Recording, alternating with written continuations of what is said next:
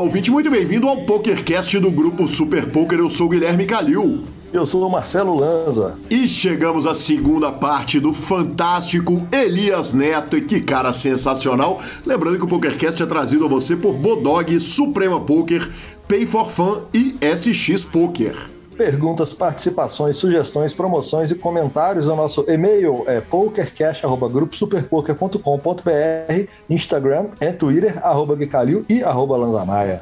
O nosso telefone é 31 97518 9609 para mensagens de áudio no WhatsApp, que a gente tocará com muito prazer quando você, ouvinte, nos enviar e para entrar no nosso grupão do Telegram. Bora de notícias? Vambora, mas não sem antes falar do quanto é fácil e rápido criar o seu home game na Suprema.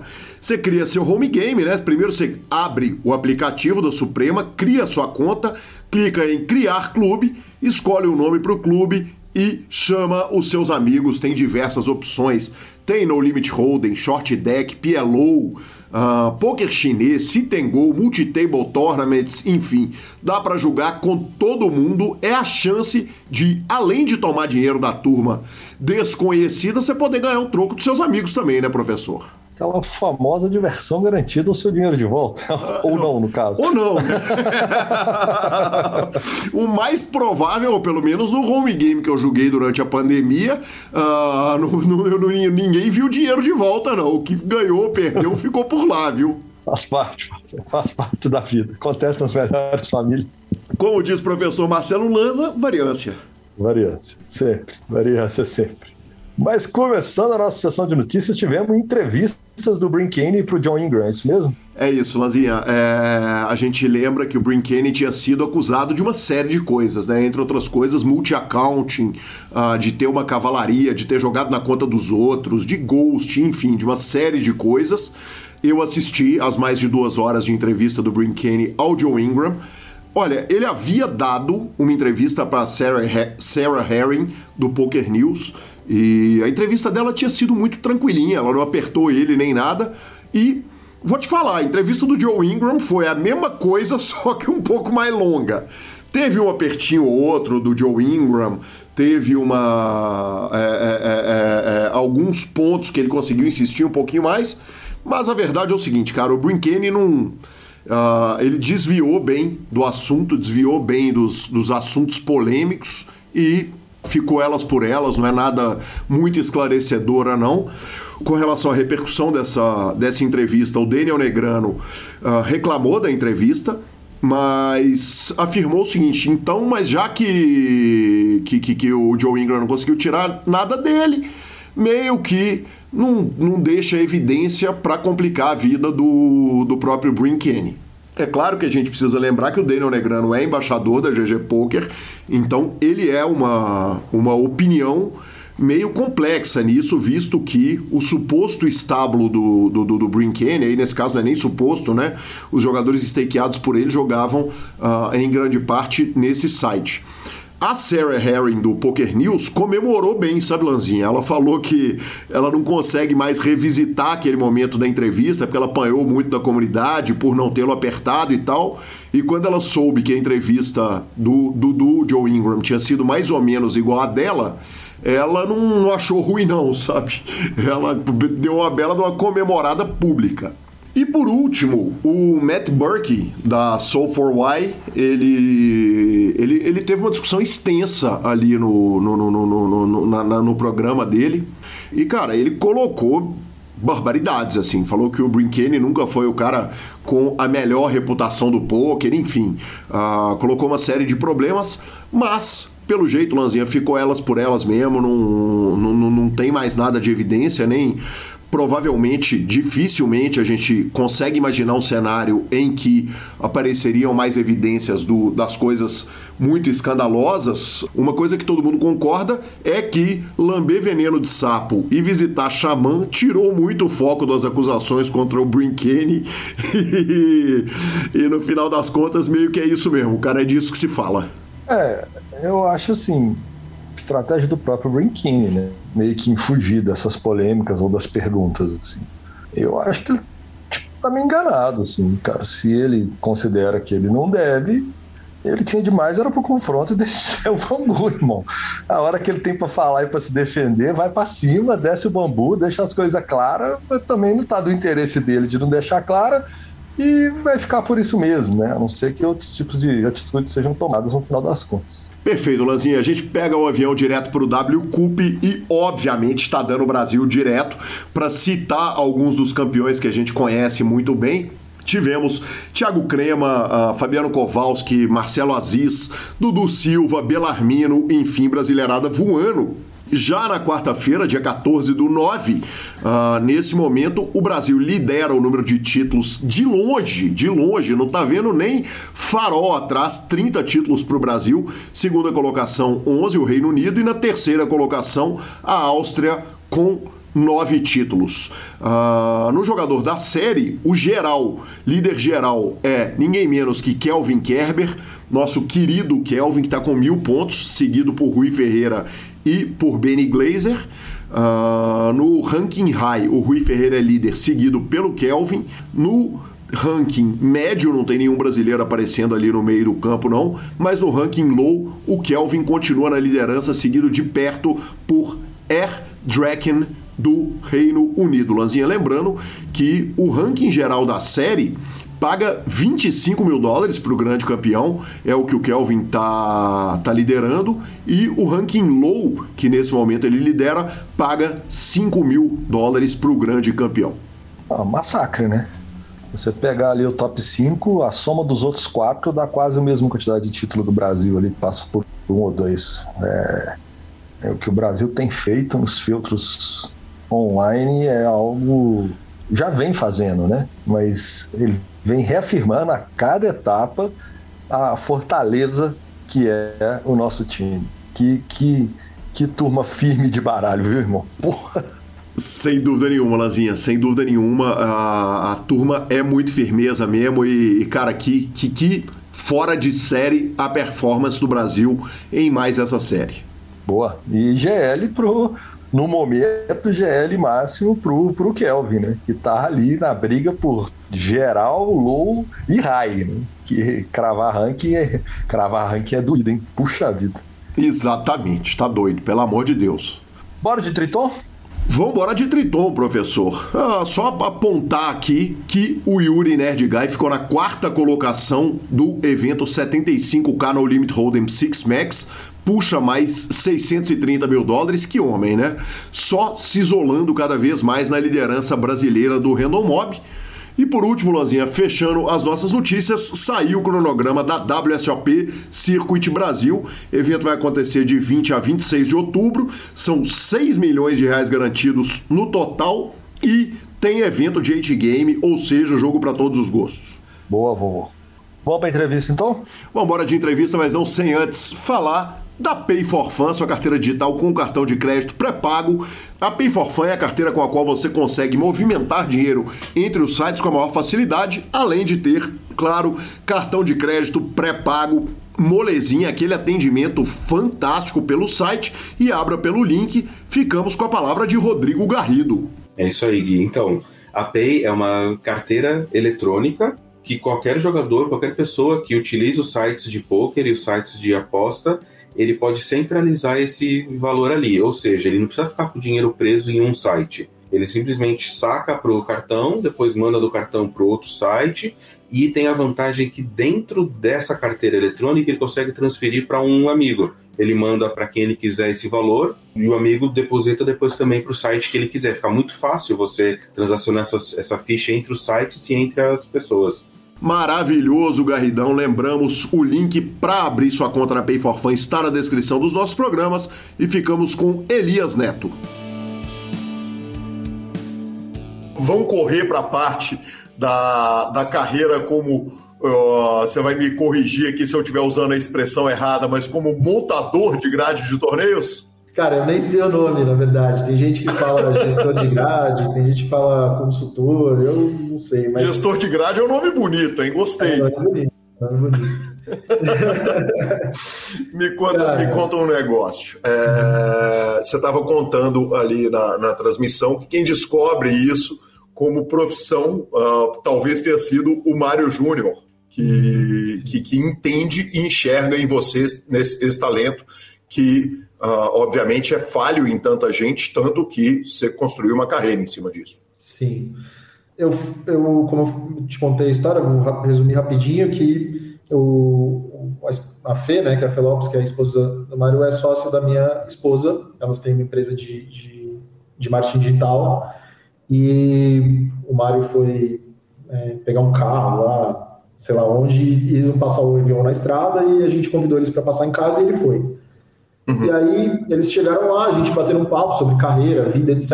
E ele falou, mano, mas você tá jogando? Você vai falar, ah, mano, dou aula em alguns times, jogo e eu faço um trabalho com alguns times e jogadores de seleção de torneio e tal. Ele, ele como assim, mano?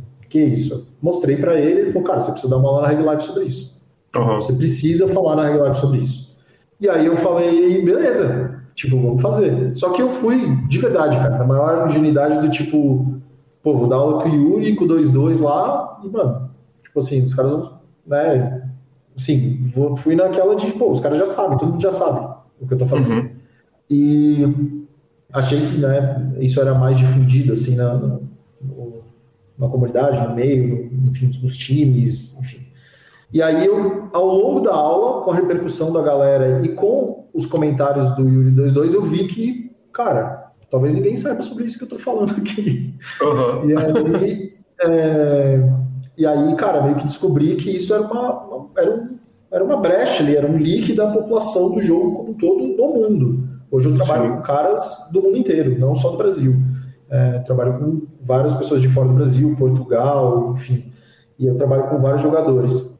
E eu nunca fiz nenhuma propaganda, nunca postei nada na minha rede social. E aí foi uma parada de boca a boca, assim, foi falando para o outro, foi falando para o outro, os trabalhos foram sendo feitos e, as, e, e enfim, as coisas foram né, acontecendo. E logo depois da da Life, tive uma proposta para fazer uma apresentação para o Nine Tails, que foi o trabalho mais desafiador da minha carreira até aqui, né, nesse trabalho, e eu fiz o trabalho com eles uh, durante alguns meses.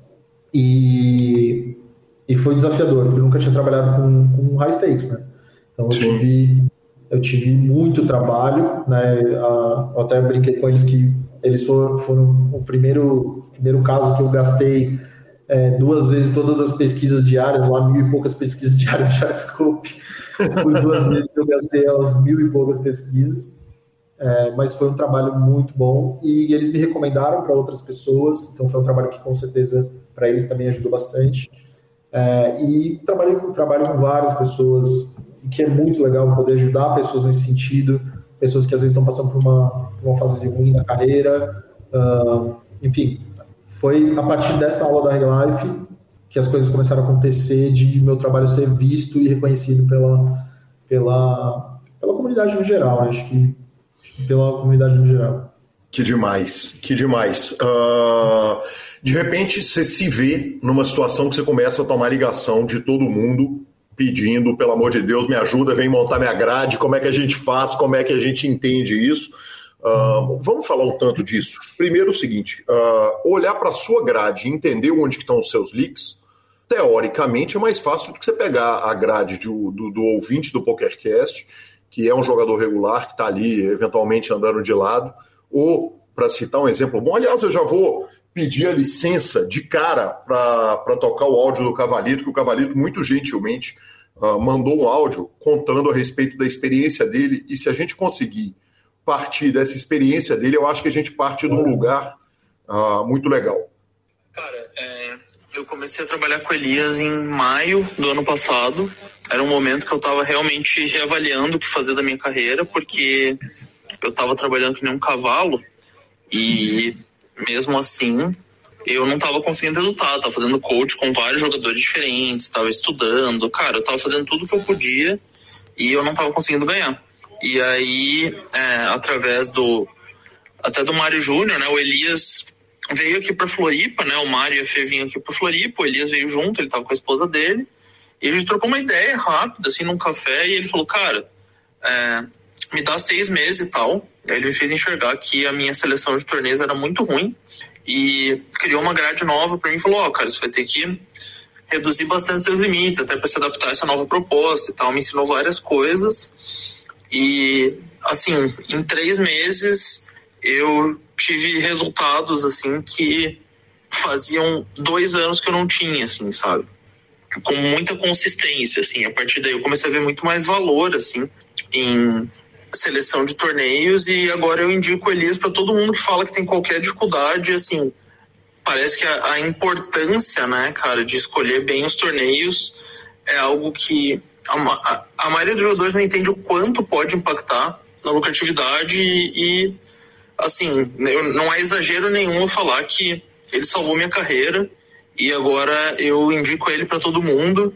Inclusive essa grade nova de torneios do 888 tem um dedo dele ali porque é, cara, ele é o melhor no que ele faz, assim. E é legal ele ver que ele tá conseguindo ser bem sucedido em todas as áreas da vida, né?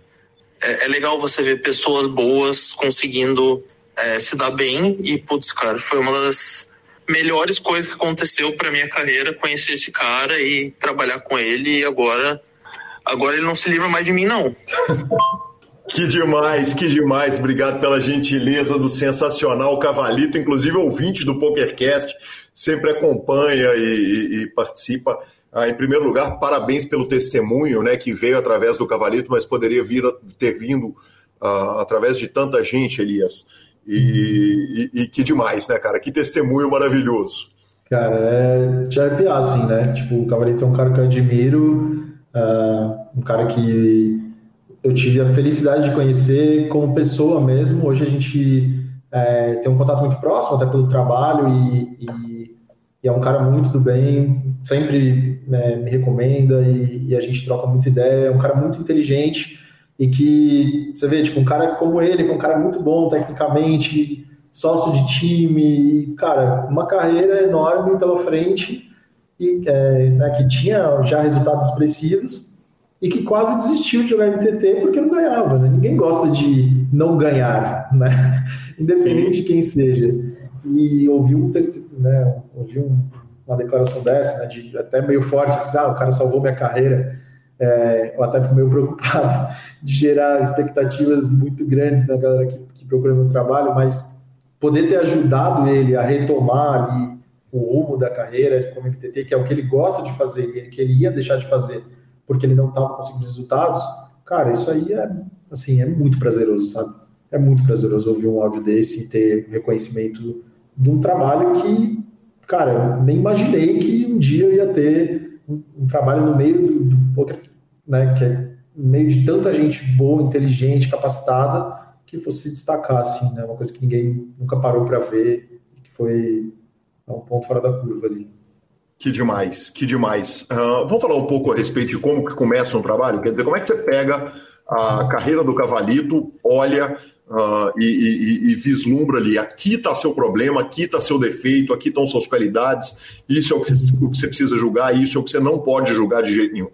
Cara, a primeira coisa, sempre é, eu trabalho com a ferramenta que é o raio-x do jogador ali, que é o Sharpscope, né? Uhum. Então, ali mostra para mim, é, cara, poker é um jogo de investimento e retorno, né? Ponto final, assim. Então, para você investir, quanto você está investindo, aonde e quanto você vai retornar. E aí, Sim. o Sharpscope me mostra exatamente onde o cara está investindo mais dinheiro e ganhando mais dinheiro.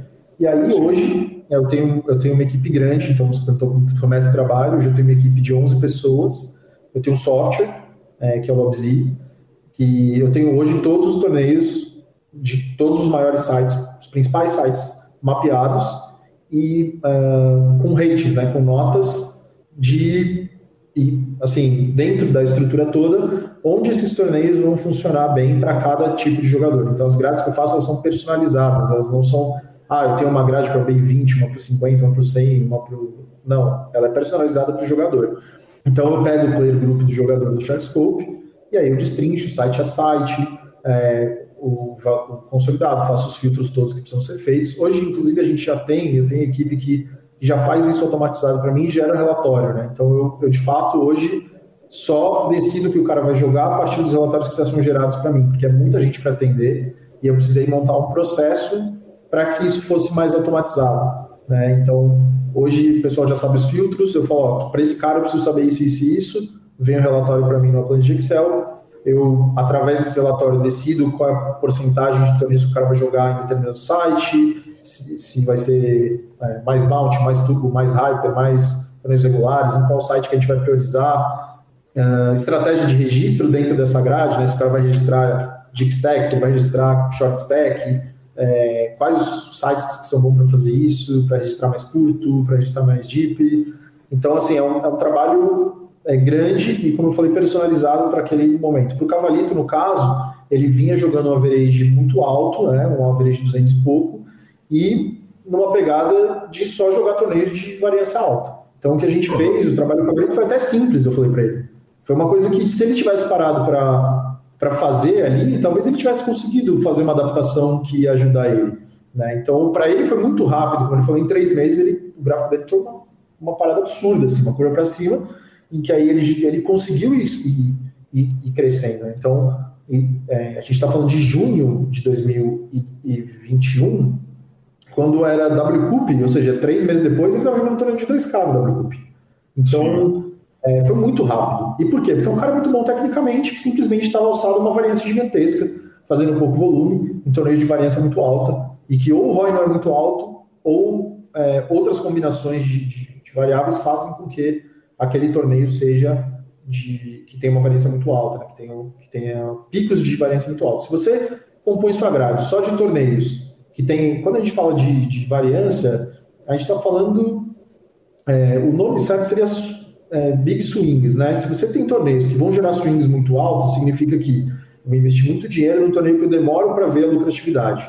Né? E aí isso tem a composição da grade, ela tem uma série de variáveis. Né? Amplitude de buy se você joga torneio muito barato, muito caro, se você joga só no site que tem jogadores competentes porque você prefere software, se você é, tem é, quanto de bankroll você tem para investir dentro de, dessa, dessa sua grade né, que você está que você tá feito. Então, é, o trabalho com o Cavalito, voltando um pouco para a sua pergunta, foi até relativamente simples, é, porque é um cara muito bom tecnicamente, então eu não precisei de fato ter dúvidas se, se, esse cara é um cara que batia aquele. Então eu sabia que ele ia lucrar. Até eu falei para ele, falei, cara, me dá seis meses. Né? Quantos jogos você vai fazer por mês? Tanto. Falei, cara, me dá seis meses que com certeza você vai continuar jogando TT. E ele confiou nisso e aí está jogando TT até hoje, teve vários resultados expressivos aí e está dia a dia, que é a é, consistência ali, é, dia a dia, né, trabalhando e, e, logicamente, por muito mérito dele, né? Eu só direcionei ele que ele deveria jogar, mas qualidade técnica, que é o principal, é, é ele que tem. Algumas perguntas. A primeira, tem jogador que na hora que você olha, você fala, seu problema não é com a grade, você tem que voltar para a faculdade e arrumar outro emprego? não, nesse, não com essas palavras, né? Mas, mais gentil, é, né? É, mais gentil. Às vezes a gente me procura e está jogando a average muito alto e fala, cara, com esses números, às vezes o cara não tem amostragem, ou tem números muito ruins, falou, cara, ideal, com o início desse trabalho, que a gente comece mais barato, para você ir se adaptando e tal, e o cara vai subindo aos poucos, é, conforme vai tendo uma, uma, linearidade, né? Porque é aquilo, né? O, o, jogo, ele é muito fácil de você se deslumbrar, né? A gente até conversou também sobre isso na transmissão, que, cara, é muito fácil de você olhar lá e falar, pô, tal fulano ganhou 200k e ele jogou um torneio de 1k, e aí o cara quer chegar no torneio de 1K para ganhar 200K, né? E, cara, isso é totalmente ilusório, assim, né? Tipo, isso é a curva, um ponto fora da curva que vai acontecer muito pouco, né? Então, o que você tem que pensar é, cara, o quanto eu vou ganhar por torneio que eu jogo, né? Qual é o meu lucro médio por torneio que eu jogo. Você, como jogador profissional, deveria pensar isso. Quanto de dinheiro eu vou fazer nesse torneio específico que eu jogo? Então, às vezes, jogar mais caro não significa ganhar mais dinheiro. Né? Uhum. Muitas vezes você vai jogar um average 30 e ganhar muito mais dinheiro do cara que joga average 100. Né? Então, isso vai de acordo com a sua qualidade técnica. Tem três coisas, cara, que é antes, antes obviamente, de você pensar o que você vai jogar, que você precisa ter. Bankroll, você não consegue jogar sem dinheiro. Segundo, Sim. qualidade técnica para bater, bater os torneios. E volume, cara. Se você não tem essas três coisas, não tem grade que te salve, não tem nenhuma variável que vai te salvar. Você tem que ter qualidade técnica, você tem que ter dinheiro para investir, e você precisa fazer volume. E aí, uhum. essas três coisas têm que ser feitas dentro de uma grade específica, é, de uma grade de torneios específica, que vão te gerar maior lucratividade. Então, a primeira pergunta que eu faço quando o cara me procura é qual é o seu BR, quanto tempo você joga e, e né, qual é a tua história, né, e basicamente qual é a sua qualidade técnica que você acha que é, que é mais relevante, porque depois o resto eu vou pegar no Sharkscope. E o terceiro é qual é a sua média de jogos por mês. É, essas são as três perguntas iniciais. E de acordo com o volume, o jogador tem maior ou menor volume. A, a, a, existe essa adaptação? Quer dizer, se esse cara está fazendo tão pouco volume, eu preciso, tipo, quase zerar a variância, não vai ter, nem se tem gol de nove pessoas. Mas, mas o volume do, do jogador decreta qual é o tamanho da variância que você pode expor àquele mesmo jogador? Sem dúvida. É, você que falou sobre a timeline, né? Timeline do jogo é diferente da timeline da vida real. Significa isso. O seu boleto do dia 5, que da sua internet, não quer saber quantos jogos você fez no mês e qual o seu ROI e qual, qual a sua realização. E uh, o teu número de jogos, o teu ROI, a tua realização, não quer saber que teu boleto do dia 5 venceu e tua internet quebrou. Né? Então, uhum. você precisa saber é, encaixar essas duas coisas. Você precisa saber colocar uma timeline em cima da outra.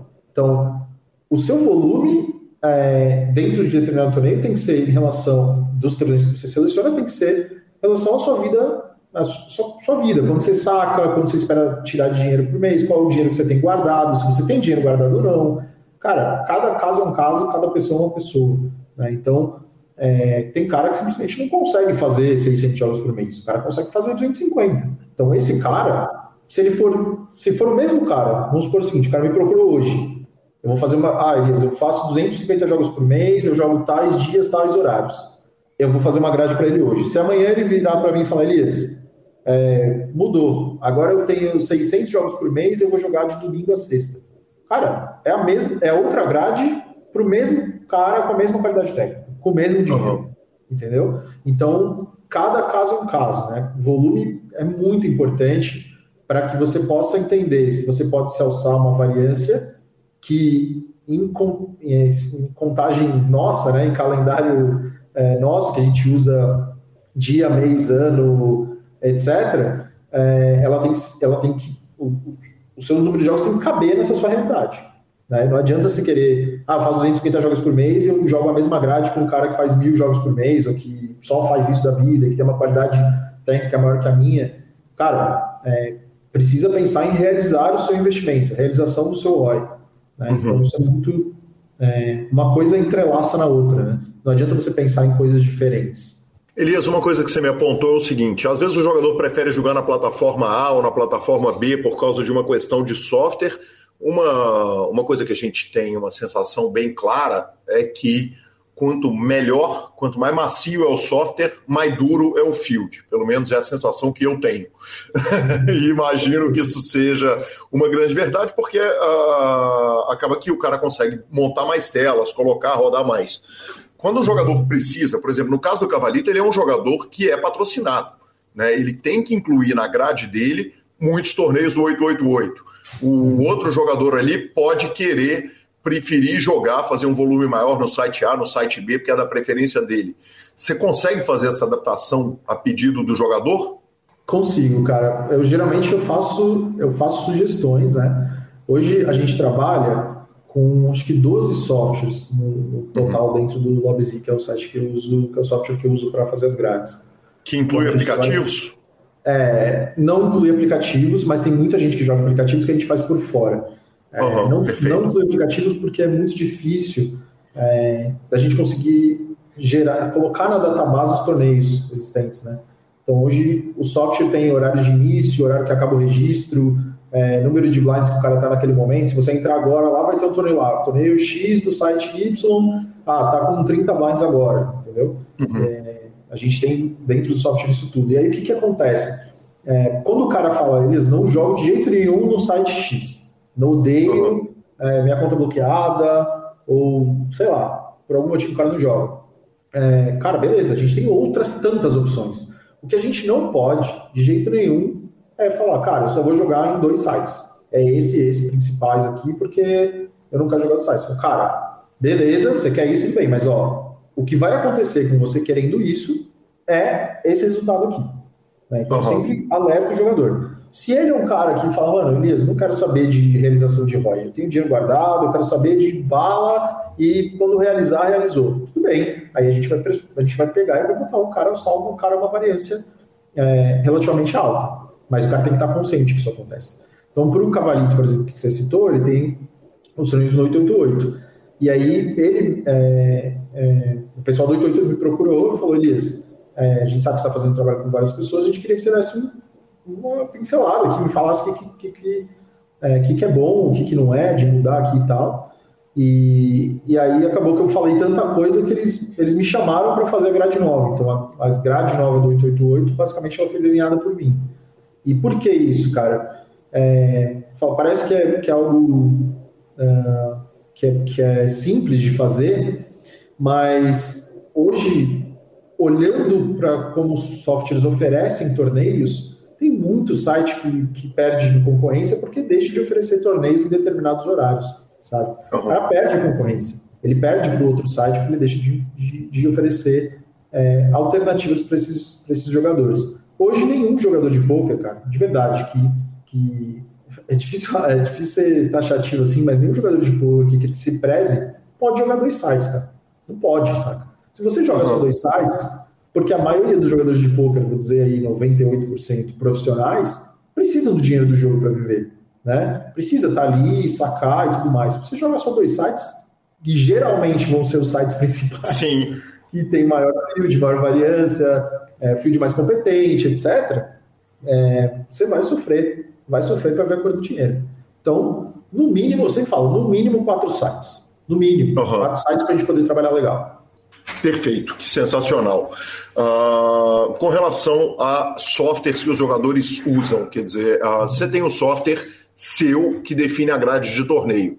Uh, alguma coisa do software é usada, quer dizer, o holding manager do jogador, o rent note do jogador, ele é usado para levar em conta a grade que você monta para ele? Então, não, é, porque o que, que acontece? Eu, eu, não vou entrar 100% no mérito, porque é uma, é uma, explicação muito longa e muito técnica, mas eu vou só falar aqui.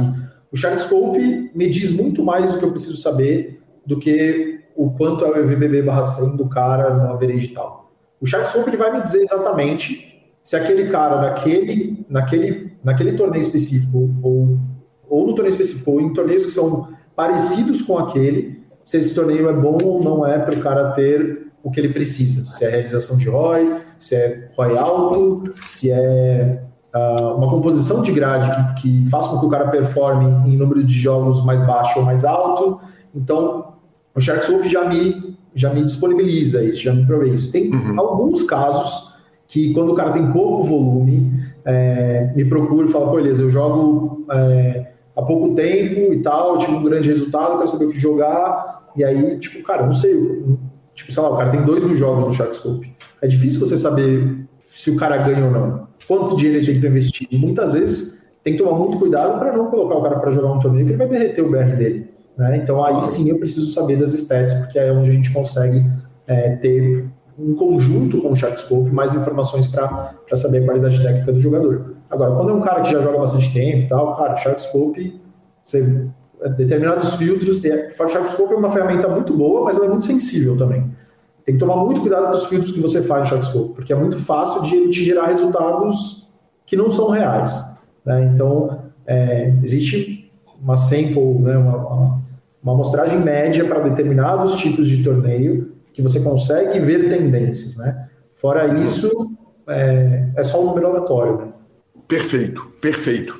Uh, uma coisa que você trata em, em, algumas das entrevistas, e a gente acabou entrando nessa discussão ali com o, o JP, no dia que a gente estava, é que a gente entrou no, no, no, jogar domingo ou não jogar domingo, e essa discussão eu quero jogar ela um pouquinho para frente. Mas, mas uma coisa que me parece óbvia é o seguinte: o, existe um cabo de guerra entre um time de pôquer e um jogador de pôquer, que o jogador efetivamente, não necessariamente o que é a linha de menor variância para o jogador é a linha de menor variância para o time, correto? Uh, o time, quer dizer, ele precisa que o jogador jogue domingo, jogue os torneios gigantes, porque o big hit está ali, mas não necessariamente isso é o ponto ideal para o jogador, porque o jogador, no final das contas, ele vai acabar precisando realmente ter um saque ali no, no final do mês ou no final de um período que é, é essencial para que ele conduza a vida dele. Como é que equilibra isso na hora que você está fazendo uma grade contratada por um time que você não vai, obviamente, deixar de olhar o lado do jogador? Uhum, sim. É, foi muito bom você ter falado desse assunto, cara, que é uma parada que é, é meio que um tabu e a cara, a, a galera meio que acaba, meio que, vou dizer, negligenciando, né? E o que que acontece? Hoje, eu acho que os times são muito mais conscientes quanto a isso do que eram no passado. Tamanho jogadores que, que a carreira foi embora, né? E, e eu, não, eu acho que assim, é, é, da, é da natureza de negócio que os times precisem que os jogadores joguem de fato os torneios que o ROI é maior. Né? Porque, cara, o time investe muito dinheiro, o time investe muito tempo, uhum. né? o time cria, paga é, softwares, o time contrata instrutores, o time paga uma, engenha, uma, uma engrenagem toda e é muito dinheiro envolvido. E eu conheço donos de todos os times. E que, obviamente, o time não é um, ah, um carrasco, sabe? Como eu vejo muita galera que é hater de time. É, eu não sou nem um pouco hater de time. Eu acho que os times têm um papel muito importante para o jogador profissional. É, se eu não tivesse passado pelos times que eu passei, provavelmente eu estaria aqui. É, provavelmente eu não seria um jogador profissional. Então, o time ele é um atalho muito grande para você se tornar profissional. E tem muitos times que continuam oferecendo, até pouco tempo atrás eu jogava para um time. Né? Então, um time que me oferecia de fato que valia a pena para eu abrir mão da minha porcentagem. Quando eu, Elias, vou fazer trabalho para um time, eu já deixo claro para o time que o meu trabalho é a via de duas mãos. Eu não deixo o cara entrar numa make muito grande, então para isso tem uma, uma, uma não é bem uma ferramenta, mas existe uma lógica que a gente constrói é, por detrás das grades, que é para controlar o make-up e swingar mais o cara de retas do que deixar o cara perder lá 10, 15, 20k para depois chegar pro cara e falar, então, você tá 20k down, desce. E aí o cara desce, cara, isso é uma marretada na cabeça do jogador. Porque aí ele desce e aí ele não vê luz no fim do túnel, né? E Sim. aí começa a acontecer a pior coisa de todas, porque o cara tá 20k de make-up, começa a acontecer. Ele começa a jogar os torneios que pagam lá 5k mais. Sim. Ele não quer jogar o torneio que paga 1k. Porque o torneio que paga 1k vai demorar a vida para ele buscar make-up. E aí, aquele torneio que paga 5K tem uma variância gigantesca, porque se ele paga 5K para o primeiro, o que significa? Ou ele é muito caro, e aí o field é difícil, ou o field é gigante, né? Então, Sim. o que que acontece? O, o, jogador começa a cada vez mais a entrar num buraco sem fim. Então, eu acho hoje, pelo que eu conheço, eu não, não sei exatamente né, como são as retas dos times, mas pelo que eu conheço das pessoas que eu, que eu converso, amigos em todos os times, os times são muito mais conscientes com relação a essa. essa esse é, cuidado mesmo. Esse cuidado, exato. Esse cuidado com a carreira do jogador.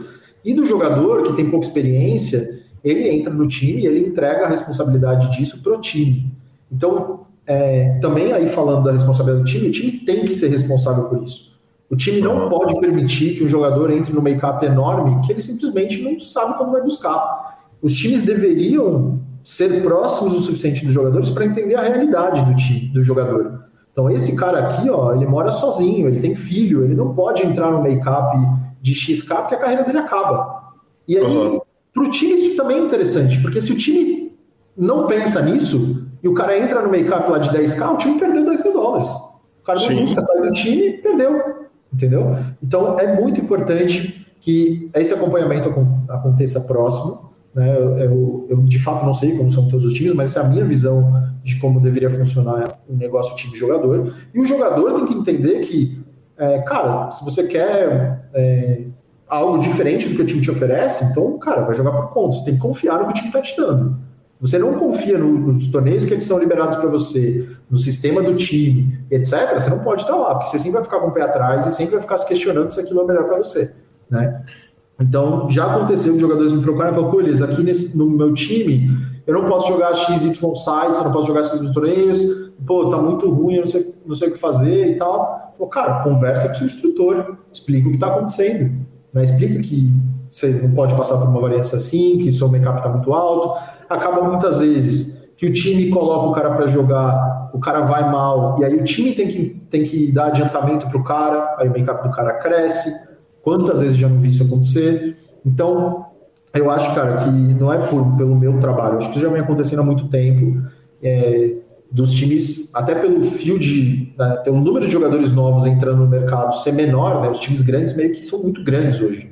Então, a quantidade de jogadores novos no mercado pode parecer muita gente, mas, cara, os times pegam é, muito, Tipo assim, os times grandes pegam muita gente que está começando muito, muito barato. Não tem mais. É difícil hoje você ter um jogador que joga por conta, bate a de 50 e vai entrar no time X. É muito difícil.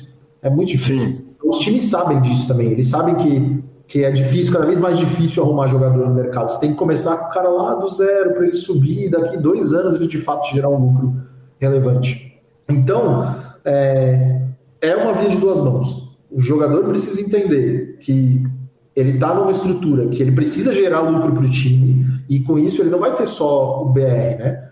Ele não é só estakeado, ele tem aula, ele tem estrutura de estudo, é, ele tem contato com outros jogadores profissionais, né? ele tem uma série de facilidades, ele não precisa desprender dinheiro do bolso dele para investir, então ele tem uma série de, de coisas. E para o time tem que entender também que o jogador precisa ser cuidado com, com mais cuidado, que acho que é essa palavra, nessa questão de não deixar o jogador entrar no make-up que ele não pode estar. Né? Ele, ele perdeu o dinheiro que ele não pode perder, saca? Entendo perfeitamente. Quando você pega um time para fazer o trabalho, você faz o trabalho levando em consideração uh, individualmente os jogadores, ou você só consegue olhar para como funciona o time e vai alertá-los para que eles. Uh, quer dizer, você pega essa parte do, do jogador individual, ou você acaba subempleitando ali, subempleitando não, porque a função é do time mesmo, não deixar o jogador entrar nesse buraco. Não, mas, quer dizer, você consegue fazer esse tratamento individualizado ali, dar uma olhada, ou pelo menos dar uma panorâmica nisso? Sim, o trabalho é um trabalho que meio que se confunde ali, né? O trabalho de administração com o trabalho de gestão de, de torneios. É, porque o que, que acontece? É, eu, obviamente, as grades para os times, elas não são individuais, né? Muita uhum. gente, um time tem 50 jogadores, você não vai ter 50 grades. Primeiro, porque isso é um custo muito grande para o time pagar e que não faz sentido. Segundo, que é, para o jogador que está ali, muitas vezes não faz sentido também ele ter uma grade personalizada num determinado average buy. Então, cada time é time, tem, jogador, tem time que eu trabalho que tem grades individuais para jogadores que jogam, de fato, é, averages mais altos, e para a galera que joga average médio, baixo, são grades mais genéricas. Só que as grades genéricas são construídas voltadas para o time. Então, é, eu pego lá o pool de jogadores, né? Vou ter lá o check scope do time, dos tires, né? Tipo tire 1, tire 2, tire 3, que são meio que as classificações dos jogadores, as classes de jogadores aí do time, e aí a gente monta as grades referente a esses jogadores. É, então vai ter time que vai ter mais bounty, vai ter time que vai ter menos bounty, time que vai ter mais turbo, time que tem menos, time que joga no site X que o outro não joga, e time que joga no site Y que o outro não joga. Uh, e aí, esse trabalho de controle de subida e descida de reta, primeira coisa que eu faço para o time é, beleza, o que eu preciso para fazer orçamento? Player group do time, é, quantos, quantos jogadores vocês têm, qual, é, né, qual é, é amplitude, se tem uma galera que joga muito barato, muito caro, faço lá e aí na hora que a gente começa o trabalho, a primeira coisa que eu falo é, beleza, make-ups dos jogadores. Para a gente saber o quanto a gente pode alçar o jogador de determinada variância ou não. E aí tem lá, às vezes um cara que não é tão bom como o outro que está 20k de make-up e ele joga a mesma reta. Porque esse cara pode ser alçado dessa variância, o cara de 20k não pode. Então o cara de 20k vai jogar uma reta mais conservadora até que ele busque lá metade, 60%, 70% do make-up e, cara, vários trabalhos que eu fiz foi muito legal, muito prazeroso de ver a galera saindo de make-up, muita gente me manda mensagem falando, pô, eles, obrigado, né, mudou minha perspectiva de carreira, hoje eu sou muito mais consciente com relação a isso. E dentro, é, dentro da estrutura dos times também, já trabalhei com um time que fala, esse site aqui a gente não joga, a gente é super legal nesse site, não joga. Aí eu vou olhar e os caras tinham uma seleção terrível né? Uhum. entradas. Aí você fala, cara, vocês não estão ganhando por causa disso. Tirar esse site aqui é maluquice. Não pode Perfeito. tirar. E aí, uhum. né, cada, como eu falei, cada time é um time, cada casa é um caso. E aí você acaba colocando, às vezes, um site que às vezes vira o melhor site do time, né? E o cara Sim. simplesmente não estava jogando porque pegaram make-ups muito, muito altos, né? Enfim. E interrompemos a entrevista muito rapidamente para falar dos domingos no Bodog. São 250 mil dólares em prêmios e o main event que sozinho tem o buy de 162 dólares. Uh, é possível fazer duas reentradas no torneio. O prêmio são 150 mil dólares garantidos às 17 horas de Brasília e tem satélites diariamente com bains a partir de 1 dólar. Voltamos para a entrevista de Elias Neto. Elias, a gente está gravando a entrevista logo antes do início de série grande e, e, inclusive o patrocinador do programa está tendo a sua série, que é a Suprema, em plena Winter Series, chegando reta final, que quando o programa for para o ar já acabou a, a, Winter Series. O Bodog também, que é patrocinador do programa, está agora com a segunda maluca, que acontece muitas vezes por ano. E obviamente o jogador olha para a série e saliva, né? A hora que ele saliva, que ele fala, agora é a hora da minha forra cortar a série inteira da grade de um, de um jogador ou de alguns jogadores ou eventualmente de algum time faz sentido? Chega em situações que você olha e você fala, cara, desculpa, mas série nem ferrando que você vai jogar porque a, a longo prazo você não vai atingir o seu objetivo se você, se você uh, sentar para jogar torneio de série? Cara, não tem. É, não tem nenhuma vez que isso acontece, porque tem uma variável muito grande nisso que não é só números, né? É, são pessoas que precisam ser motivadas. E uhum. as, por mais que o cara às vezes esteja no make-up, ou esteja down, ou esteja com BR machucado, você precisa colocar aquele torneio que dá motivação para aquele jogador, às vezes sentar ali e jogar, que ele tem, pode ter a forra da vida, pode ter a forra que vai tirar ele do buraco, ele precisa ter aquele torneio ali, entendeu?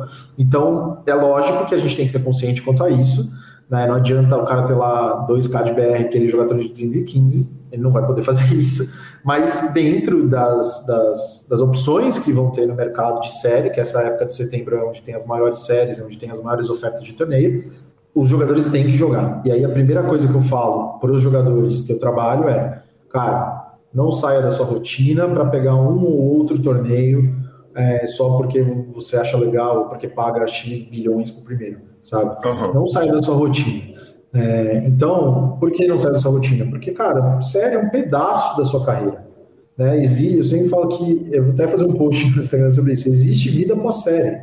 Acabar a série, cara, e a vida continua, a sua carreira continua. Então, é, eu, eu também falo que a série está para o ano, um W Cup está para o ano, assim como um domingo grande está para a semana. É um, é um período de uma maior variância que você pode irritar um torneio ou não. Né? Então, as séries geralmente elas são compostas de torneios que têm uma variância muito grande, porque geralmente a, a média de participantes, o número de participantes dos, dos, dos, torneios são muito grandes, até por isso que os garantidos são altos, né? Então, quanto maior o garantido, menor o mais gente jogando.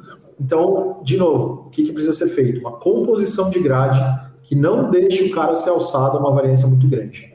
Então, o cara vai ter o torneio da forra, mas ele vai ter o torneio que paga a session dele sacou? Ele vai ter o torneio Perfeito. da forra máxima, mas ele vai ter ali os dois, três torneios que pagam a semana dele.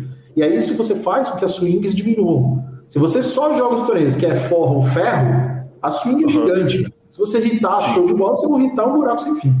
E aí a depressão pós-série pode vir de forma muito mais intensa, né? Totalmente. Isso é muito perigoso, cara. De verdade. Muita gente sai da série não querendo jogar cara, uhum. cara, tipo assim, fica um mês off porque fala, ah, tô cansado e tal. Muitas vezes não tá cansado, o cara tá só muito mal psicologicamente porque, cara, tomou um ferro colossal e agora foi buscar, pô, tinha XK de BR, perdi metade do meu BR, perdi dois terços do meu BR. Cara, quantas pessoas me procuram depois de série? É, é impressionante, assim.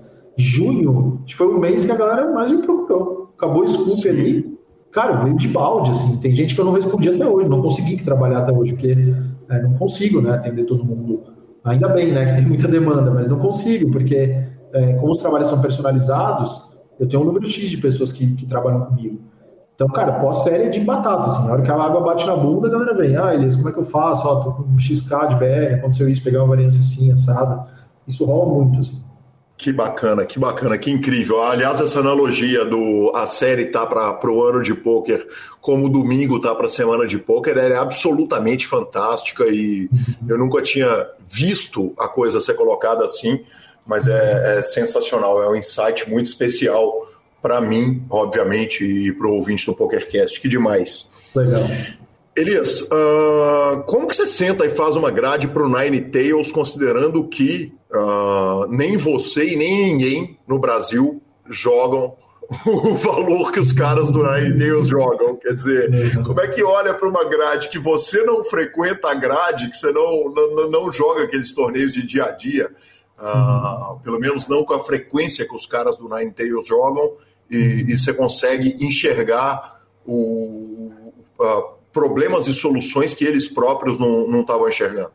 Bom, primeira coisa de todas é que é muito fácil trabalhar com caras que são. Elias, desculpa te interromper, inclusive. Você pode virar e falar: você tá maluco? Eu dou bain de 10k toda hora e você não tá sabendo direito, não tem problema.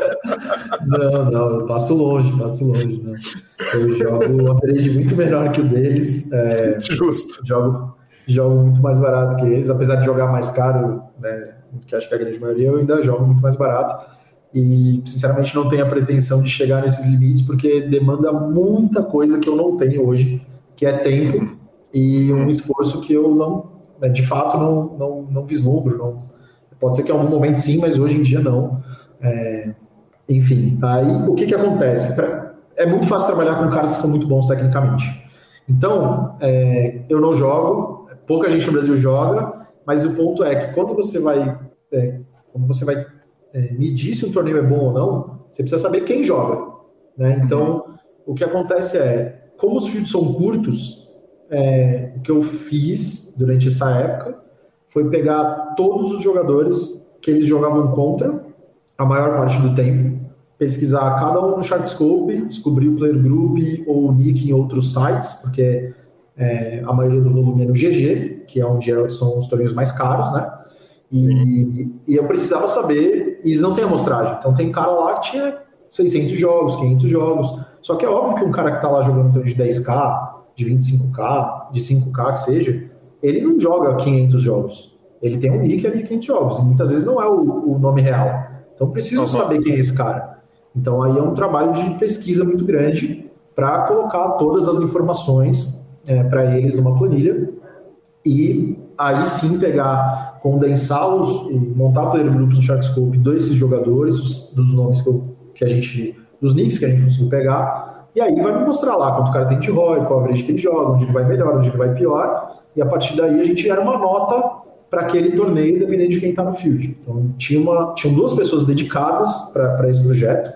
Um projeto, acho que é o maior projeto que eu fiz até hoje com relação a, a, a começar do zero, uma coisa que eu não sabia fazer, não sabia como fazer, não sabia é, né, como que eu ia levantar esses números, mas aí, é, trabalhando com a equipe, a gente fez isso. Então, a gente, é, diariamente, a gente atualizava a grade. É, em alguns torneios, a gente mudou algumas estratégias de registro, a gente mudou a estratégia de reentrada, que acho que foi das coisas que foram mais valiosas para eles. Uh, e, e aí, montar uma grade para caras muito bons jogarem acaba sendo fácil, né? Porque Sim. os caras é, batem na maioria dos jogadores. Então, o que a gente procurava era colocar os melhores torneios possíveis é, dentro do. Da grade mesmo, oficial, é, que eles iam jogar. Exato, dentro da estrutura que, que a gente quer. Que, assim, é, é que pensa, pensa o seguinte, é, é meio difícil de, de, de trazer isso em palavras, né? Mas os caras jogam os maiores torneios do mundo contra os melhores jogadores do mundo. Não Sim. são todos os melhores jogadores do mundo né? Não são todos. Claro. É, tem alguns que são muito bons, são os melhores jogadores do mundo, mas sempre falo, para você bater um torneio, você não precisa ser o melhor do mundo, você precisa ser melhor que as pessoas que você enfrenta.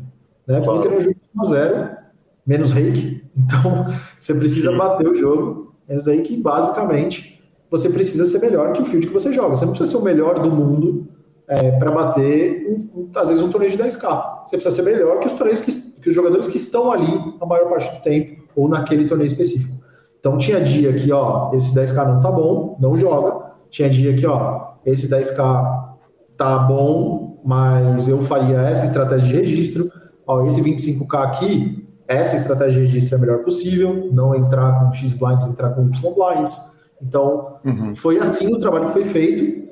E aí tem uma hora que, para essa galera que joga high stakes, o trabalho não tem mais para onde ir né? Porque os caras não vão subir, eles masterizaram quais são os melhores torneios, quem são os caras e tal, então não tem a continuidade do trabalho, sabe? É um trabalho que é, assim, é um, é um punch muito no começo, você corre atrás e, e, e faz a coisa acontecer e depois fica meio que automatizado. Então tenho certeza absoluta que até hoje eles usam é, coisas que a gente conversou, que eu passei para eles, é, não atores me recomendaram para várias pessoas e, e e, cara, são caras que eu admiro, né? São referências para mim, eu jogo também, então são referências como jogador. Foi, assim, foi uma realização profissional de carreira poder trabalhar próximo desses caras. Né? E, e não é à toa que eles estão onde eles estão. Né? É, tive acesso aos números deles e, e, os números deles são absurdos, assim, com relação a ROI, com relação às stats principais. Estou falando de, não estou falando de valores, estou falando de números que são muito acima da média uhum. no, no average Que demais, que demais. Uh, Elias, ainda na nossa transmissão, alguém perguntou se a grade de live entrava na, na, na, sua composição de grade. Você falou, claro que sim. E na hora que eu fui buscar no seu Random Mob, você tem torneio reta final no BSOP, tem reta final de EPT, tem reta final de WSOP, mas está lá uma forra colossal, mais de 100 mil dólares no Venetian. E a gente olha para aquela grade de, do mês de junho, julho, agosto ali de, da WSOP e, e é encantadora, né? Porque são todos os cassinos com muitos torneios, com muita gente. Agora, eu imagino que é uma grade que você tem muito menos informação, porque ela é menos automatizada, ela é menos uh, tem menos database do que a, a grade de online que você prepara para os jogadores. Uh, é fácil, dá para pegar essa grade de todos os torneios que acontecem em Vegas e virar, para usar um exemplo de um, de, de, de um ouvinte aleatório aqui, uh, pegar o nosso querido rádio, que joga os torneios de Mixed Games, e você dar uma olhada e ter uma ideia, olhando para a grade no papel, falar, cara, isso aqui vai estar tá melhor do que aquele lá, ou como fazer uma grade para torneio ao vivo, onde a oferta não é uma oferta limitada, feito é, por exemplo, num BSOP, que você tem só os eventos que estão acontecendo, você só tem os torneios que estão acontecendo no próprio evento. Sim. Bom, é, é, foi perfeito na colocação, que é primeiro de tudo, né? É totalmente diferente você fazer uma grade para um BSOP do que para Vegas, né? Porque Vegas você tem muita opção, começando no mesmo horário, um pouco depois, etc. Você precisa priorizar algumas coisas. E aí é, é muito investimento para ir para Vegas, é passagem, é estadia, é alimentação, Uber para lá e para cá, para ir de um cassino para o outro. Uh, então, você precisa fazer o máximo de volume que você pode. Ainda desviando a roleta, né, no meio do caminho. exatamente. exatamente né? Ainda desviando de botar tudo no vermelho, né, buscar o jantar. Sim. É, então, a, é, a mágica, digamos assim, a melhor coisa que você pode fazer é, é você tentar alinhar sua, sua, sua agenda para jogar o máximo de torneios possíveis, priorizando os que são melhores. Uhum. Então, você tem que fazer escolhas. Né? Você precisa escolher o torneio X no cassino tal, o Y no outro cassino. E aí, quais são as escolhas? Estruturas, horário de registro, horário, tem, é, número de reentradas que você pode dar, uh, se tem entrada no dia 2, se não tem, se, você, se é um torneio phase que tem um outro dia 1 um mais para frente. Então, é um quebra-cabeça é, e aí, se o torneio é melhor ou pior, aí de novo, Vegas, todos os torneios são fáceis. Uhum. Hoje, se você é um jogador que joga BI 55, é, cara, até torneio de 2K, 3K, você vai sentar lá e matar. Sim. Absolutamente. A partir de 5K para cima começa a engrossar. Se você bate average de 100, 200 online, você pode jogar qualquer torneio. Qualquer um. Perfeito. Literalmente qualquer um. Então, é, vai mais dessa questão de você conseguir fazer volume e alinhar para pegar os maiores, os melhores EVs, as melhores estruturas, uh, não deixar passar um torneio que é muito bom porque você quis priorizar ali, ah, eu quero jogar com 100 blinds esse torneio e não quero pegar o outro com 20. Isso é totalmente irrelevante em determinados momentos. Uh, então, esse é um ponto. Para fazer uma grade para o BSOP, é mais uma questão de quanto você tem de BR, porque os torneios são acima da média. Sim. É, tem as questões que os impostos são diferentes, os reis são diferentes, uhum. né? Imposto no, no, nos Estados Unidos, por exemplo, só é 30%, sem desenrolo, retido na fonte. Né? Então, eu puxei lá 105K, me entregaram 75. Essa é a conta. Então, é, lógico que depois você consegue pegar a restituição, mas demora, né? Então, você precisa ter gordura para jogar um torneio desse, uma série dessa. No BSOP, o, o rei é, é menor né, do que é no, no WSOP em alguns torneios, é, em alguns outros torneios não, e aí vai do quanto você está disposto a investir, se você vai vender action né, para investidores, se você vai é, swapar com algum outro jogador que vai jogar os mesmos torneios que você, então, é, quantidade de, de, de, entradas que você vai dar, quanto tempo você vai ficar, então isso tudo tem que ser levado em consideração na hora de você montar uma reta. E a minha reta, né, falando da minha experiência, que é o que, é o, que eu, o que eu que, acho que o que você viu, né, você tem acesso é, cara, eu fui para jogar uma reta no WSOP, foi a primeira vez que eu fui para jogar só MTT de fato, e a minha meta foi jogar o máximo de torneios que eu pude, é, torneios que eu achava é, né, na hora ali que iam ser até mais difíceis do que de fato foram, né, uh, em alguns casos. E alguns que, que, que eu nem esperava jogar e que acabou uh, que, sei lá, deu tudo errado no torneio, fui jogar lá, inclusive o torneio que eu fiz FT do WSOP, é, foi um torneio que eu achei que não ia jogar, porque tinha um outro torneio no, no, no Win, uh, que era, um, era um, outro torneio mais caro, e acabou que eu caí, e eu fui correndo para o WSOP para jogar ele, porque era o que tinha para jogar. E eu cheguei e registrei lá ainda com 30 blinds ali, no final do dia, e aí, enfim, consegui fazer FT e tal. Mas é esse o ponto, né? Se eu tivesse caído e falado, ah, não quero jogar, ah, não sei o que vou jogar agora, deixa eu ver o que tem para jogar. Acabou. Você não, você não consegue chegar a tempo, você não consegue se organizar para isso, entendeu? E aí tem algumas, algum, algumas coisas. É, algumas coisas muito aleatórias, né? Que é, eu não ia jogar o, o BSOP porque eu ia para EPT, e acabou que eu fui jogar e fui jogar só o high roller e fiz heads up. Então isso é uma coisa que acontece uma vez a cada bissexto. Né? Então, aconteceu, acontece muito pouco, vai acontecer também de você jogar um torneio na vida. Isso acontece, não tem jeito. E o EPT, o EPT Barcelona foi a mesma coisa, né? Eu fiz uma grade onde eu pudesse jogar o máximo de torneios possível, eu ainda fui com a minha família, então eu fui num ritmo mais light, não fui pegar tudo, mas eu fui jogar os melhores. Sim. Né? E acabou que eu tive um bom resultado também, então foi muito bom. Que coisa maravilhosa, que fantástico. Vale lembrar que a colocação do EPT Barcelona gerou 200 mil dólares, foi uma terceira colocação, né? 200 mil euros. É, 200 mil euros. Eu fiz um tri, eu fiz tri com outro brasileiro que, cara, admiro muito, trabalho com ele, inclusive, que é o Paulinho, o Paulinho 00, Paulo Brombin, e com outro jogador regular, é, a gente fez deal trade porque ficou muito apertada a estrutura e eu acabei caindo em terceiro, mas a gente meio, fez, meio, é, fez meio que era 200 para o terceiro, 225 para o segundo, 250 para o primeiro mais o troféu. Eu puxei 200 mais 15k de bounty. Né? Que sensacional. Então acabou pagando 215, que foi o Mystery Bounty. E foi o maior resultado da minha carreira até então, né? Foi o maior resultado que eu tive até, até então. Que demais. Uh, se você pudesse apontar um erro do jogador regular que não joga para time, que não tem uma construção de grade, falar o seguinte, cara, olha, quem sabe se você pensar nisso, que é um erro comum, que é o primeiro que você identifica na hora que você pega um jogador novato que está chegando para te pedir ajuda na, na, na, consultoria da grade de torneios dele, qual seria esse erro?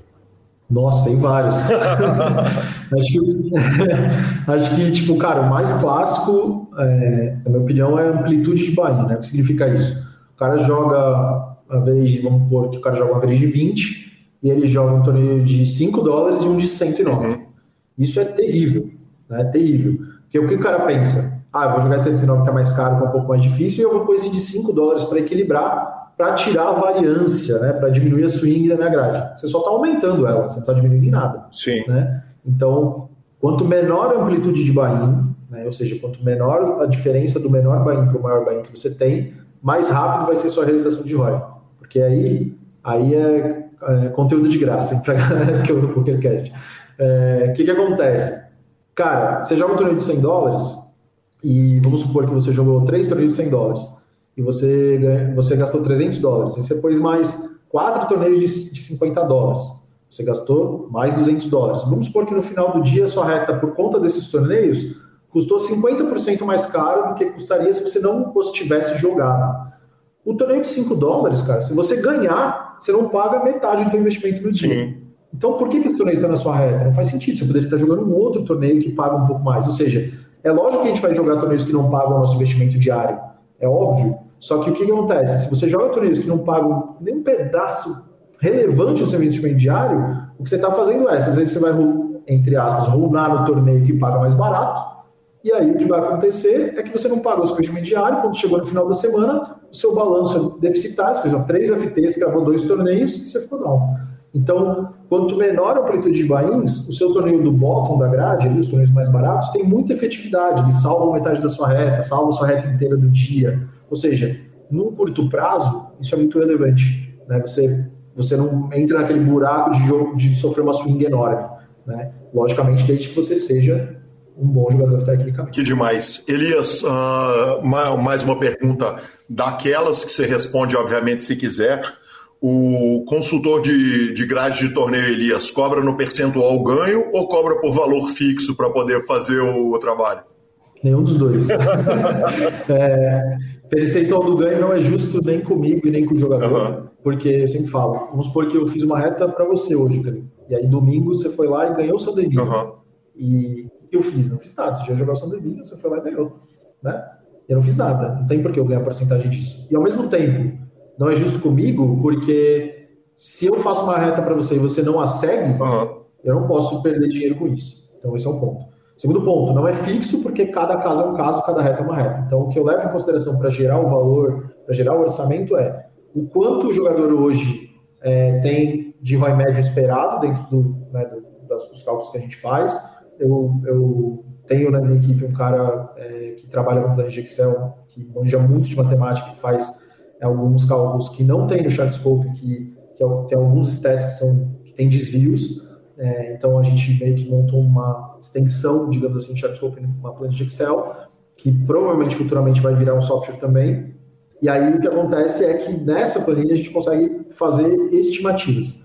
E aí, da onde o cara está hoje, para onde ele vai, e aí sim eu cobro uma porcentagem específica com relação a para onde eu acho que esse jogador vai depois do meu trabalho. Qual vai ser o ROI esperado dele nesse período? É lógico que não é um ROI fixo, é uma amplitude de ROI, então ele pode ter de X a Y e ele pode realizar de X a Y esse ROI. Então a gente faz uma conta e chega no, orçamento com relação a isso. Logicamente também depende do tempo de trabalho, eu tenho custos com a equipe, tem o, o software, né, que é pago por fora também, então cada caso é um caso, cara. E, e justamente para eu poder trabalhar com jogadores de todos os ABIs, é, eu não posso cobrar um valor fixo. Uhum. Porque se eu cobrar um valor fixo, só os caras que têm mais dinheiro vão poder me pagar. Né? Não faz sentido. Então, essa foi uma forma que a gente encontrou, foi o modelo de negócio que eu encontrei ali junto com a equipe, da gente conseguir fazer uma cobrança justa, é, que, que vai né, gerar resultados para o jogador e também vai render, um, um, obviamente, um bom dinheiro para a empresa como um todo. E dentro disso tudo, né, eu tenho um número de, de, de projetos limitado. Então eu prefiro, já, inclusive já alguns amigos meus que, que trabalham, que tem empresa, falam, cara, você perde dinheiro com isso. Pô, é muito melhor você cobrar lá X e vende pro cara que não tem dinheiro para te pagar. Vende lá 200 dólares, 300 dólares uma reta, o cara compra lá e tá tudo bem. Eu não quero ser esse cara, entendeu? Eu quero ser o cara que vai lá e pega e destrincha e faz e tem resultado. Então, para isso eu preciso trabalhar com um número específico de jogadores. Se eu pegar lá 50 jogadores para trabalhar, GG, não consigo. Então hoje eu atendo vários times, é, vários jogadores individuais, de tudo que é Bahia, tudo que é Verege Bahia. É, eu não, não, trabalho com ninguém que joga Verege menor que 10, ali menor que 15, porque não faz sentido. Acho que o jogador tem que ter, esse jogador que joga esse Verege, ele deveria investir mais em, em qualidade técnica do que de fato em, em seleção de torneios. E hoje a gente tem quase 400 usuários no LogZ. É muita gente. Que demais. É o, o software que usa. É muita gente. Que demais. Você tem, uh, e é uma pergunta pessoal minha e, e, uma, uma discussão muito curta. Você tem preocupação que o seu trabalho Quer dizer, o direito autoral no Brasil, o Brasil é o país que o direito autoral é julgado pela janela todo dia, né?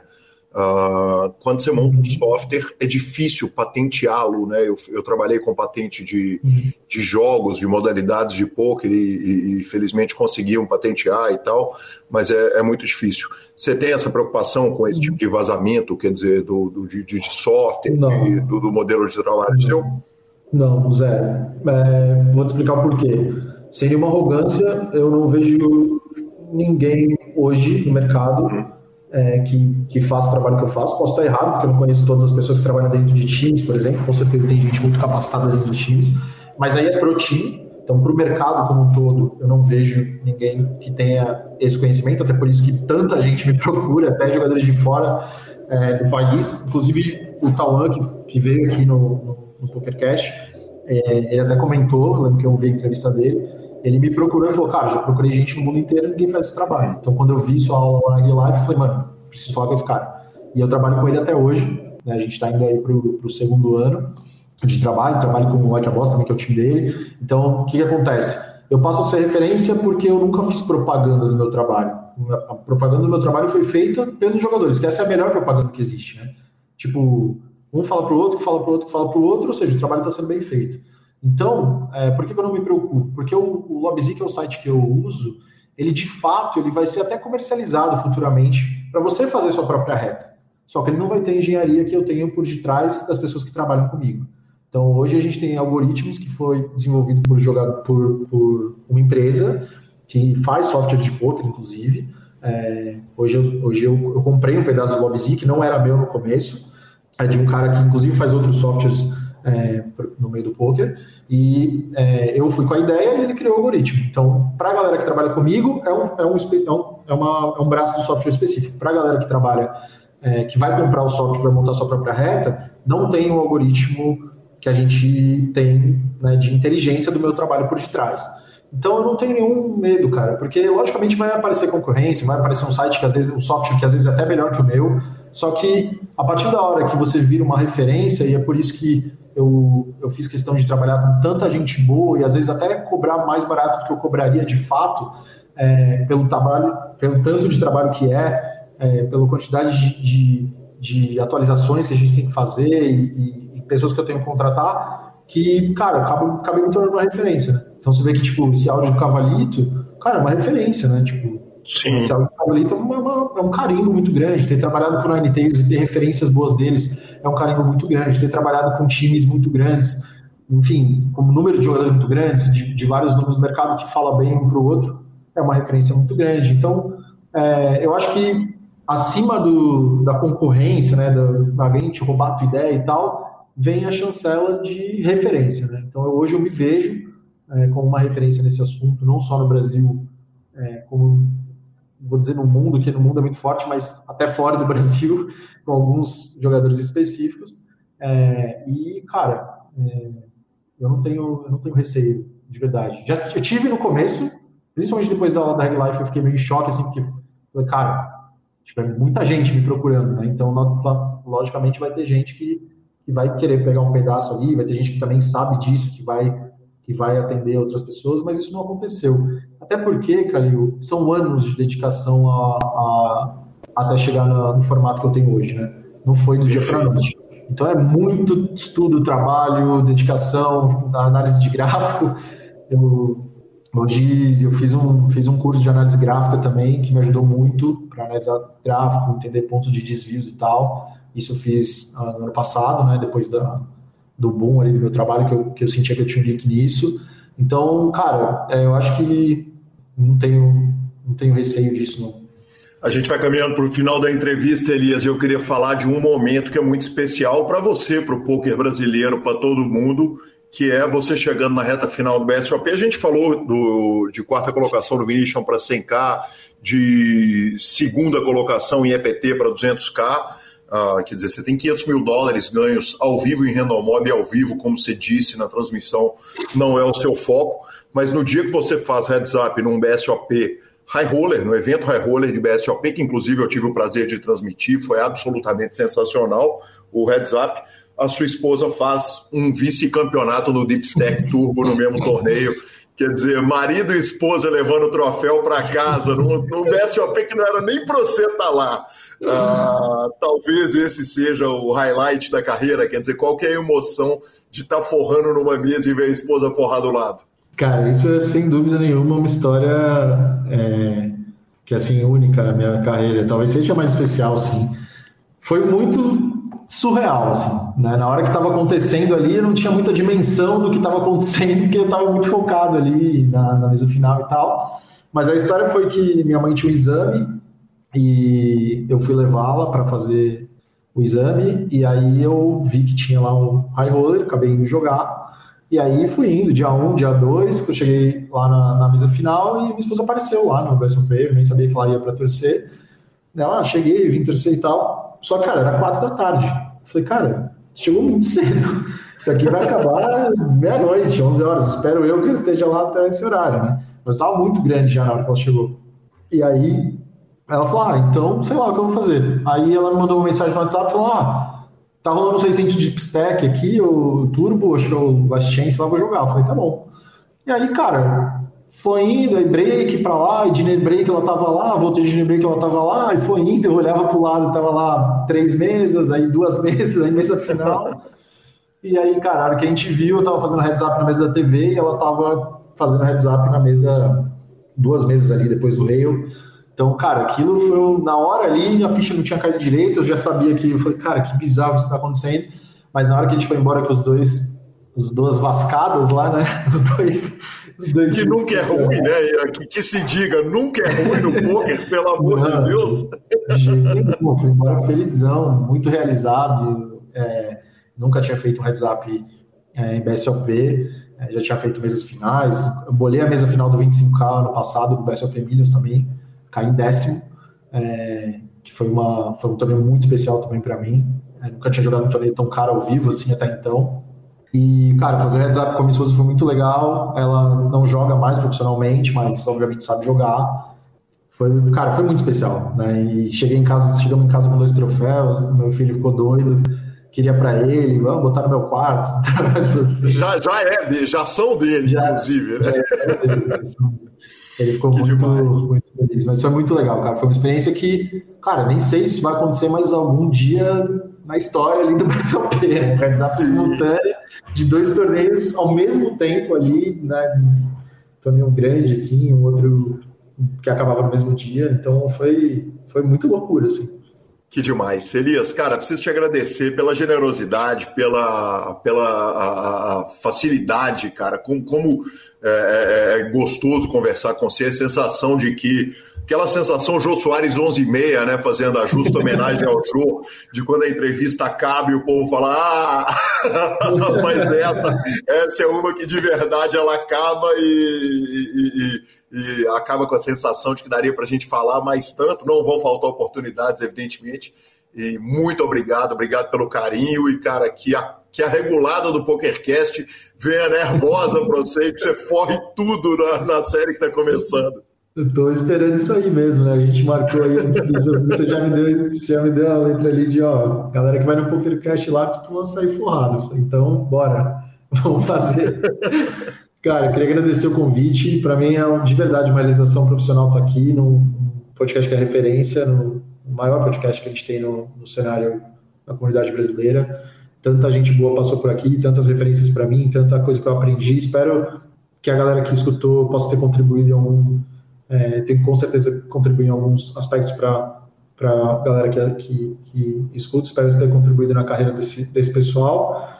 E, cara, estamos aí. Quando você quiser bater outro papo, só me chamar. E é isso, cara. Muito legal estar aqui. Obrigado pelo convite. Foi uma honra, Elias. Certamente faremos muitas outras transmissões e, e que conversa demais, cara. Muito obrigado. Eu que agradeço, mas tamo junto.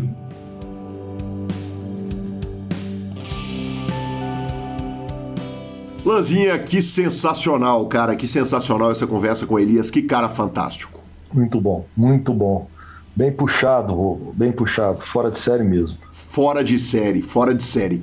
E Claro que nós vamos para as redes sociais, mas não sem antes falar da SX Poker, que é muito mais que um clube de poker online, é uma experiência inteira tem cash game 24 horas por dia, do mais barato ao mais caro, o atendimento, que é o mais especial do mundo, torneios milionários, sem taxa, sem burocracia, eu adoro esse número.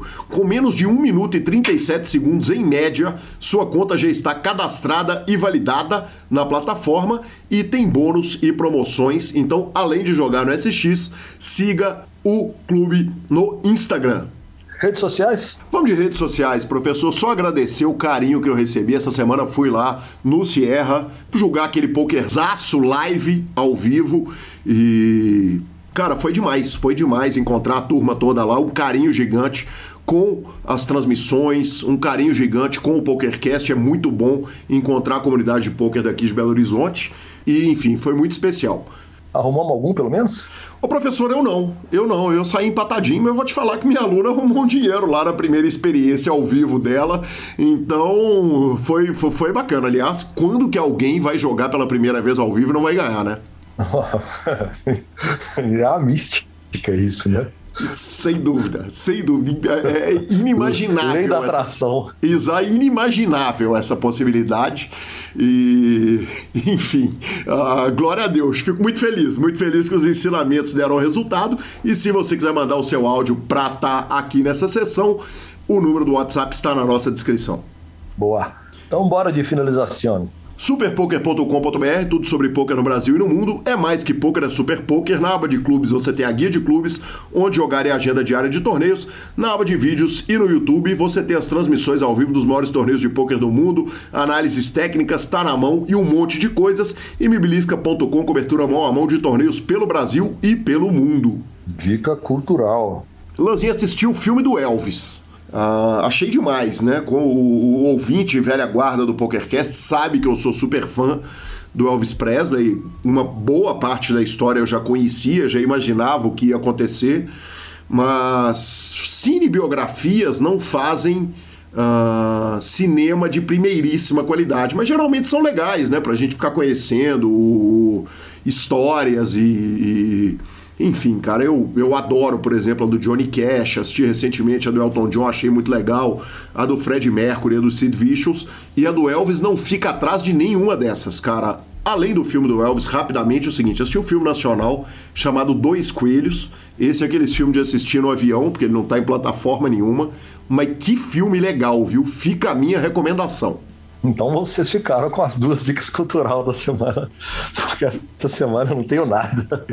Muito justo, muito justo. Arroba Gui Calil e arroba Lanza Maia são os nossos Instagrams e Twitters, como diz Marcelo Lanza. Lembrando que o PokerCast é trazido a você pela SX Poker, pela Pay for Fun, pela Suprema Poker e pelo Bodog. Estamos no Spotify, Deezer, YouTube, Amazon Music e Podcast Players. Nos indique, nos dê cinco estrelas e a edição é do fantástico Rodolfo Vidal. Um grande abraço a todos e até a próxima semana. Valeu!